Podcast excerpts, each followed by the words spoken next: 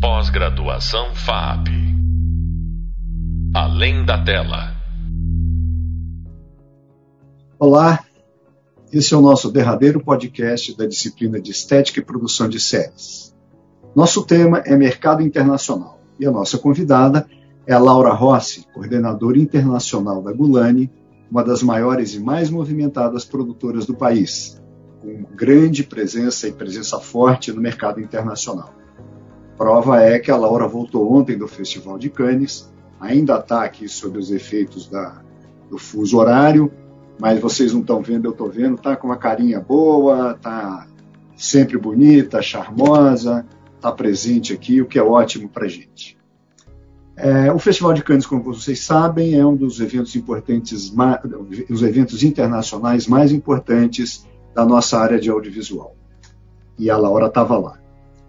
Além disso, a Laura tem uma formação sólida. Ela estudou cinema na Universidade de Cinema na Argentina, também se formou em cinema na FAAP, fez mestrado na New York University no Cinema Studies, que é uma área de estudos de cinema da NYU. Lá em Nova York, ela trabalhou com a promoção de cinema latino-americano e, como eu já falei, há alguns anos é coordenadora da área internacional da Gulani. Pouca gente sabe é que ela é uma escritora muito sensível, delicada e criativa. Eu não sei se ela está tendo tempo de escrever, mas eu sei dessas coisas todas. Laura, muito obrigado pela sua gentileza de estar é, tá com a gente mesmo nesse momento de é, fuso horário complicado e você sempre está sempre é, tá sempre muito disposta e disponível quando a gente fala de ensino, né? Tem sempre boa vontade. Então, muito obrigado, Laura, mais uma vez por estar com a gente aqui. Obrigada a você, professor. Professor Sadek foi meu professor de faculdade é, e tem sido aí um grande parceiro em todas essas iniciativas ligadas à educação e à formação, que para mim são muito caras é, Estou muito feliz de poder estar contribuindo uma vez mais com você. Obrigada pelo convite. Não, você é excepcional aqui no nosso caso. Laura, na, então vamos direto aqui às nossas perguntas. É, quando o pessoal está produzindo uma série, ou está uh, elaborando uma série, é, vocês já pensam na expansão dessa série para outros países? Sim, com certeza. Acho que depende um pouco de conteúdo, né? Uma das grandes diferenças que a gente precisa estabelecer é que, diferente do mercado de cinema, o mercado de série ele ainda está engatinhando no que diz respeito à internacionalização. Se a gente pensar há pouco tempo atrás, existia uma relação unilateral né, de exportação de séries americanas que vinham através dos canais americanos que se estabeleciam nos países e programavam suas próprias séries fora. E é uma coisa bem interessante de ler sobre isso, que é o case Netflix, né? A importância que a Netflix tem, de fato, e que o mercado entende que tem, é, na abertura do mercado internacional para conteúdos de língua não inglesa. Então, claro, se a gente está falando de um mercado que está começando, a gente precisa entender é, que tipos de conteúdo é, tem força e tem espaço para internacionalização e isso para a série ainda não está bem estabelecido, então é um espaço realmente é, para tentativa e erro, para inovação. Mas sim, né, desde que a gente começa a produzir, a gente precisa pensar e entender se a produção é, é para internacionalização, né? Então pensar o que a gente está produzindo e para qual público é esse. Acho que existem essencialmente dois conteúdos que viajam, que a gente pode dar assim como um primeiro caminho, né? Mesmo pensando que, que, é, um, que é um mercado que ainda está se estruturando. A gente tem um bom exemplo, que são aqueles conteúdos de interesse cultural, né? É, os documentários de natureza ou sobre a cultura brasileira, é, produções que muitas vezes no passado é, os próprios produtores internacionais vinham para o Brasil produzir eles, é, sem a participação brasileira, mas que desde 2012, com a lei da TV paga, é, muitas vezes é, eles têm sido produzidos por é, produtoras locais independentes, né, pelas facilidades de, de financiamento. E do lado da ficção, a gente tem aquele conteúdo chamado premium, né? A famosa receita do conteúdo local com temas universais, que tem a cara do Brasil, que conversam com o mundo. É bem clichê, mas também é bem verdade que esses são os produtos de série mais chance, né, de viajar com maior facilidade. Laura, tem alguma coisa que facilite essa, esse trânsito em outros países? Por exemplo, ou parceria com outros países, ou atores de outros países, ou profissionais de outros países envolvidos? Tem alguma, alguma coisa que, que facilita a gente fazer essa exportação dos nossos projetos? Com certeza, a gente pode começar pelo formato. Então, para um produto internacional, no geral, a gente hoje em dia está falando é menos de narrativas episódicas, então, por exemplo, séries médicas, né, que cada episódio a história se contém aí dentro é, desse episódio, os sitcoms e muito mais esse conteúdo narrativo seriado que tem uma continuidade dramática entre os episódios, né? E premium. aí além do formato, claro, né? atores conhecidos, histórias multiculturais, tudo isso ajuda na formatação de um produto mais internacional. A gente tem uns exemplos, né? Na Netflix, o Lupin, né, que é uma série original francesa, que ter o ator do Intocáveis, que é um filme que fez sucesso é, no mundo inteiro, é, faz o produto já nascer reconhecível para o mundo todo. Narcos também da Netflix, que é uma série multicultural e multilinguística, né? Que foi criada para dialogar tanto com os Estados Unidos como com a América Latina, mas que a gente vê que não é uma receita de bolo, né? Ela funcionou bem não só nas Américas, mas no mundo inteiro. É, tem também outro exemplo né, na Amazon, uma série que gosto muito, que é a Made in Heaven, que é uma série indiana, é, ela se beneficia da Índia ter o inglês como uma das línguas locais oficiais, né? Então a série é predominante em inglês, mais fácil de viajar, mas também alternando na série com o uso dos dialetos italianos, dos, dos dialetos indianos, desculpa. E o assunto que também é bem local, né? Tem esse fetichismo cultural com os casamentos indianos mas ele é abordado do ponto de vista de uma agência de casamentos, com uma protagonista é, muito mais fácil de, de hum, dialogar com, o, com a cultura ocidental, porque ela é uma mulher bem sucedida, que trabalha, etc. E também a série abordando temas é, como homossexualidade, infidelidade, né, que são universais e, e que transitam bem fora da Índia. Ou, ou as plataformas, é, você citou a Netflix, você citou a, a, Amazon, não foi? E a outra, qual foi que você citou? A, que tem o Made in Heaven? É, essa é a Amazon, mas eu acho as principais que existem hoje, os players principais que existem hoje a nível de plataforma, estão Netflix, Amazon, Apple Plus, que ainda não está no Brasil, né? HBO Max, que está no Brasil através do canal HBO, e daí entrando com força nesse conteúdo para a plataforma. A Disney Plus também, já presente muito no Brasil através dos canais. É... Eles, eles, interferem, eles interferem no, no, nos projetos?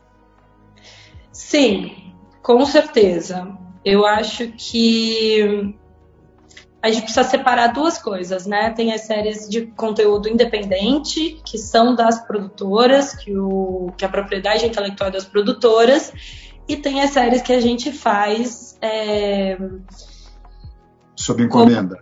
Services para essas plataformas, principalmente, né? Que daí o conteúdo é deles e eles é, direcionam muito mais do que a produção independente. Ah, nesses casos, eles, eles te dão o tema e pedem para vocês desenvolverem, ou eles mandam o roteiro? Como é que funciona isso? Tem um pouquinho de tudo. É, a gente tem a opção de das, da plataforma propor um tema ou já um projeto bem estabelecido que eles querem produzir e buscarem um parceiro local para produzir, que é o Production Services tradicional, que existe há muitos, muitos anos. E existe também a possibilidade, né, com essa alta demanda por produção local, que acontece bastante, que é as produtoras proporem projetos é, que elas desenvolvem dentro né, das produtoras, dentro de casa, como a gente fala, e as plataformas comprarem essa ideia e daí entrarem nesse projeto que é muito mais parecido com o um modelo de produção independente, mas que também pode ser feito no estilo production services, que basicamente significa que a plataforma vai, ser, vai ter todos os direitos é, sobre a comercialização, sobre esse produto, né? Nesses casos, eles já estão olhando para outros países? Sim e não. Isso é uma, uma questão muito interessante, né? Dessa, dessa parte é, das plataformas que estão presentes no mundo inteiro. Porque, da mesma forma que as plataformas ficam com os direitos é, globais, elas nem sempre estão explorando esses projetos a nível global, né? Então, existe uma clara é, priorização do conteúdo local funcionar no seu, é, no seu território. E nem sempre essas séries estão sendo exploradas é, nos outros territórios, estão sendo impulsionadas pelas plataformas para também funcionarem em territórios internacionais. Isso, quando a gente fala de production services das plataformas, não tem problema nenhum. É uma, é uma má utilização dos, dos direitos, mas de fato a gente negociou a totalidade dos direitos para a plataforma, eles são 100% donos. Agora, quando a gente fala de produção independente, aí eu acho que é um ponto interessante da gente falar, né? Porque historicamente a gente sempre pensa na produção de séries é, em desenhar uma bíblia ou um piloto, apresentar para um canal ou hoje em dia, né, barra plataforma. É, eles compram a ideia, produzem em parceria conosco, é, comercializam no seu canal e acaba por aí a história. Hoje em dia, né, com essa abertura que existe no mercado, essa possibilidade maior, essa entrada maior de séries, esse, essa diversidade de players e também essa recepção melhor a conteúdo de língua não inglesa no mundo inteiro, a gente precisa começar a encarar a produção independente, que é a produção que a gente tem o, os direitos, de uma forma mais inteligente. Então, quando a gente é, pensa nos canais de licenciamento que estão disponíveis, a gente vê que não é só o canal que produziu, que coproduziu conosco e que fez o licenciamento para aquele para uma janela, né? Por exemplo, das séries a gente pode falar principalmente das janelas de TV aberta, de TV paga, né, que é o, os canais para assinatura, e de VOD, que são as plataformas, Amazon, Netflix, etc. Então, a gente pode pensar, primeiro, dentro do Brasil já em três janelas diferentes. Esse nosso parceiro, ele está licenciando essas três janelas, está nos remunerando por todas elas, ou a gente pode buscar outras opções? E daí isso, a nível global, a gente tem que pensar que se a gente negocia em um país, a gente tem três opções. Se a gente pensar em comercializar isso para 10 territórios, a gente vai ter 30 opções de, de renda, né? Um exemplo que eu tenho aqui da nossa produtora é, por exemplo, Irmãos Freitas, que é uma série que a gente fez é, em coprodução com a Turner, com a Turner fazendo aqui a janela de TV paga no Brasil, mas que a gente fechou América Latina o, a janela de VOD para Amazon Prime Video.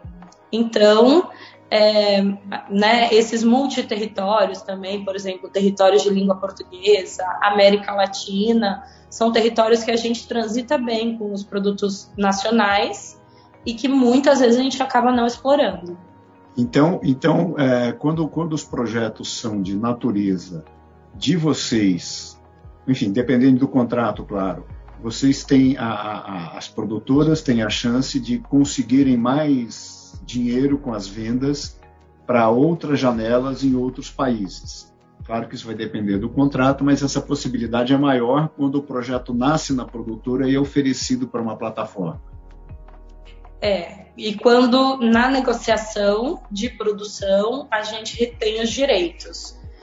A lei da TV paga brasileira é muito bem feita por isso, porque ela obriga que o contrato entre produtor independente e canal, canal coprodutor, é, seja dessa forma, seja que pelo menos 51% dos direitos fiquem com a produtora. Tem lei então, para isso, Lara? Laura? Tem lei para isso? A lei diz isso? A lei da TV paga, se a gente usar os mecanismos da lei da TV paga para financiar uma série, né, que são os incentivos fiscais, é, uma das regras para poder usar é que o conteúdo que seja produzido seja independente, que seja é, retido pela produtora independente brasileira. Então, tudo que a gente está produzindo via lei de TV paga, que é muito usada aqui no Brasil, a gente sabe disso, né? Teve um boom de produção de séries a partir de 2012, são produtos que as produtoras, é claro, né? Quando a gente faz um contrato de coprodução para uma série, a gente geralmente negocia junto um contrato de comercialização. Mas as produtoras elas têm que assumir, né, uma posição é, mais de autonomia mesmo, de negociação. Então, eu vou negociar a comercialização, o licenciamento é, de exibição com o canal. Ok, ele vai usar todas as janelas que estão lá, porque geralmente esses contratos são um contrato padrão. Inclui tudo, todos os direitos, porque vai que. Então, é, é trabalho da produtora esse diálogo com o canal mesmo, né, com o parceiro. Você vai utilizar esses direitos? Você quer explorar esse projeto fora do Brasil? Você quer explorar esse projeto em plataforma? Eu estou sendo remunerado por isso ou isso só está indo dentro do pacote? E daí você ter essa posição realmente de dono do produto, de decidir qual é o melhor caminho. E se você tem uma série que pode funcionar é, no mercado internacional, você tentar reter esses direitos para poder fazer esses novos negócios e capitalizar na sua produção independente. E tem, tem jeito de você impulsionar essas produtoras nesses outros países quando a gente tem o direito? Quais são as estratégias que você usa? Eu estou com pouco tempo, mas eu queria pelo menos é, é, terminar com essa pergunta. Tem, tem estratégias para a gente é, promover esses nossos projetos fora daqui, quando a gente tem o direito? Com certeza. Acho que uma das estratégias são as coproduções, da mesma forma que a gente fala para cinema, quando um projeto já tem uma coprodução internacional, ele já nasce um projeto internacional e ele tem esse, esse, esse apetite maior do mercado internacional para o projeto. A gente pode alimentar o nosso projeto para ter essa cara internacional, essas coisas que a gente já falou, um ator que é reconhecível lá fora, um projeto que trate de temas multiculturais, que, é, que dialogue com esse mercado internacional. E a gente pode trabalhar do ponto de vista de negócios, fortalecendo parcerias, então, é, né, é, preparando um catálogo é, internacional em inglês, indo aos mercados de séries, indo aos mercados é, ligados à TV, conversando com os parceiros, realmente é, não só tendo o produto, mas também é, sabendo onde e como ofertar esse produto para que ele seja visto, lembrado e, quem sabe, comprado aí por outros territórios. Tá certo. Oh, Laura, já estourei o tempo aqui, mas eu queria ouvir essa última resposta, pelo menos. Tem mais umas coisas aqui, mas é, é sempre assim mesmo. A gente acaba ficando com menos tempo do que a gente gostaria para poder trabalhar. É, Laura, muitíssimo obrigado por sua participação aqui com a gente. É, eu agradeço muito a Laura Rossi, coordenadora da área internacional da Gulani, que nos ajudou nesse podcast a entender esses meandros desse, da, do mercado internacional que a gente já percebeu que é bem técnico e é bem complexo, né, Laura? É, mas é também muito gostoso e acho que é uma oportunidade que cada vez mais a gente tem que estar tá buscando e tem que estar tá olhando, porque é um mercado rico e que está aumentando, crescendo cada vez mais. Tem muito espaço para os novos produtores explorarem é, esses caminhos. Laura Rossi, muito obrigado. A você, aluna e aluno que nos ouviu, também muito obrigado pela sua atenção, pela sua participação nesse curso e bons estudos. Esse foi mais um podcast da disciplina de Estética e Produção de Séries do curso de Processos Criativos e de Gestão da Indústria Cinematográfica, um curso da parceria FAAP-UOL. Pós-graduação FAAP. Além da tela.